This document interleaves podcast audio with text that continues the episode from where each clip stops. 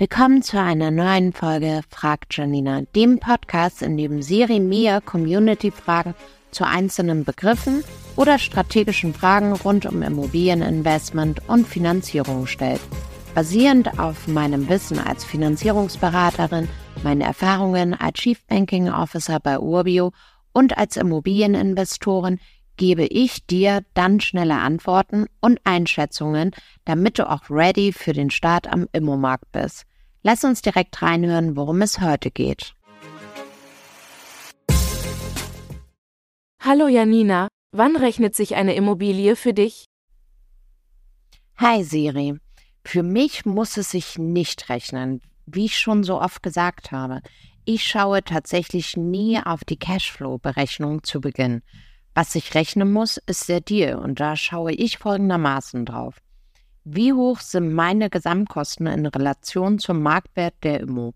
Hier achte ich wirklich darauf, dass der Wert der Immo mindestens 10% höher ist, als meine Gesamtkosten sind.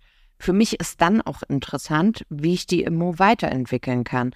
Also, wie kann ich die Miete verbessern? Gibt es vielleicht schon einen sehr langen Mietvertrag und die Miete ist weit unter der eigentlichen Miethöhe?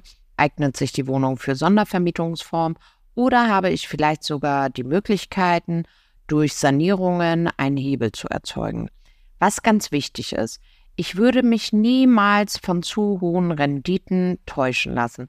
Denn ich habe es schon oft erlebt, dass Kunden solche Immos gekauft haben, ohne vorher zu schauen, passt die Miete, die im Mietvertrag steht, überhaupt zu der Lage und dann kurz nach Übergang Leerstand. Ja, was bedeutet es dann im schlimmsten Fall? Dass man die Wohnung für weniger vermieten muss und dann keine positive Entwicklung der Immo hat, sondern eher eine negative. Wo, wobei sagen wir eher eine zum Markt passende. Daher mein Tipp auch an dich, Siri. Überlege dir, welche Strategie du beim Immokauf verfolgst und dann schau eher nach dem Potenzial der Entwicklung und nach dem Marktwert.